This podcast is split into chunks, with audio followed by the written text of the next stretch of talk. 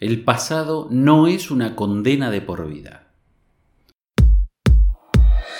Aquí comienza un nuevo podcast de desarrollo personal con Pablo Ballarino, el jardinero de la mente. Sigue disfrutando de todo el contenido en pabloballarino.com. Un día las sombras se disiparon y pude ver la luz del sol. Durante años mi vida transcurrió como si sobre mí, de manera permanente, se hubiera posado una pesada nube gris. Estaba entre sombras y no podía disfrutar del brillo de la naturaleza, de otras personas, el mío propio.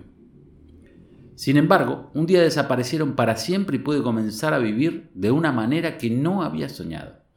El gran mal de la sociedad moderna es que nos convencen de que estamos atados a un destino.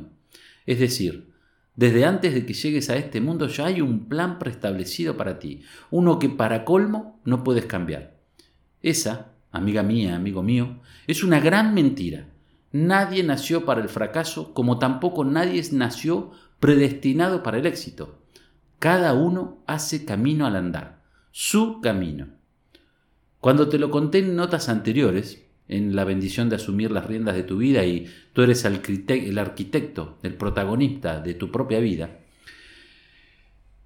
así como te lo conté, yo desperdicié tiempo valioso de mi vida, los mejores años de mi juventud, convencido de que tenía la vida perfecta. Un día, uno cualquiera, todo se derrumbó y descubrí que vivía inmerso en una fantasía de felicidad que era una gran mentira.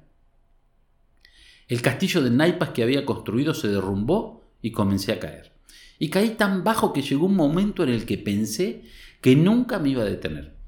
Conocí las profundidades de mi existencia y padecí dolores que nunca había experimentado. Lo perdí todo.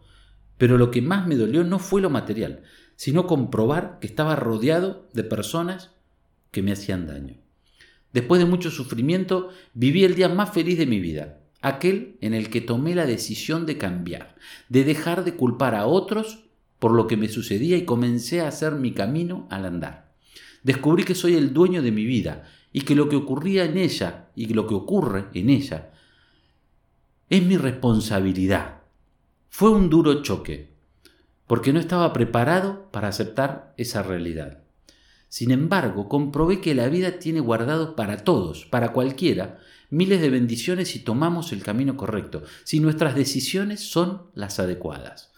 Desde hace 10 años practico la reprogramación mental y aplico técnicas de programación neurolingüística y autohipnosis. Es algo fascinante que todos deberíamos aprender porque su impacto es poderoso. Sé que a muchas personas esto le parece un poco loco y que inclusive les produce temor. Los entiendo, porque a mí también me ocurrió. La primera vez que me hablaron de esto mi respuesta fue yo no estoy loco. Pero algo dentro de mí me dijo que tenía que darme una oportunidad. ¿Qué más puedo perder? Si ya no tengo nada, me cuestioné y de inmediato comencé a trabajar. El conocimiento que adquirí en los siguientes años transformó mi vida. Fue como volver a nacer, porque tuve la posibilidad de acabar con las creencias limitantes que me llevaron a convertir mi vida en algo caótico. La opción de contribuir a este mundo con algo nuevo. Lo primero fue disfrutar de ver cómo las sombras que durante tanto tiempo me acompañaron y atormentaron se disipaban para siempre. Me sentía como si fuera Robinson Crusoe, como si hubiera vivido en solitario en una lejana isla durante mucho tiempo y de pronto me rescataran y volviera a eso que llaman civilización. El impacto fue muy grande, porque tuve que aceptar mi responsabilidad. Entendí que cuanto había vivido era mi responsabilidad. En ese momento lo llamaba culpa, que esos fantasmas que me perseguían eran mi creación, pero ya no había marcha atrás.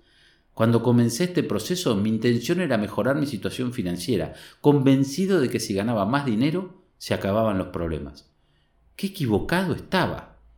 Por supuesto que era necesario ser productivo, pero esa era apenas una pieza del rompecabezas. No tenía idea de los beneficios adicionales, que a medida que los valoré y aproveché, se convirtieron en mi riqueza. ¿A qué me refiero? Comencé a notar rápidos y definitivos cambios en muchos aspectos de mi vida, no solo en lo financiero. Uno de los principales, que dejé de pensar negativamente. Dejé de ser una persona reactiva que se la pasaba discutiendo con todo el mundo. También superé los problemas de salud, bajé de peso, me olvidé de la ansiedad y descubrí el poder de la alegría. Unos pocos meses más tarde, después de sortear varias dificultades y de luchar contra esas voces interiores que me invitaban a dar marcha atrás, logré ver la luz del sol. Los cambios que se dieron en mi vida fueron maravillosos, en especial porque me di cuenta de que las personas negativas, esas que me hacían daño, se alejaban de mí. Había dejado de ser terreno fértil para sus intereses, y lo mejor, vi cómo esas personas felices y positivas a las que antes envidiaba, ahora eran las que me buscaban, me rodeaban, me daban la posibilidad de crecer.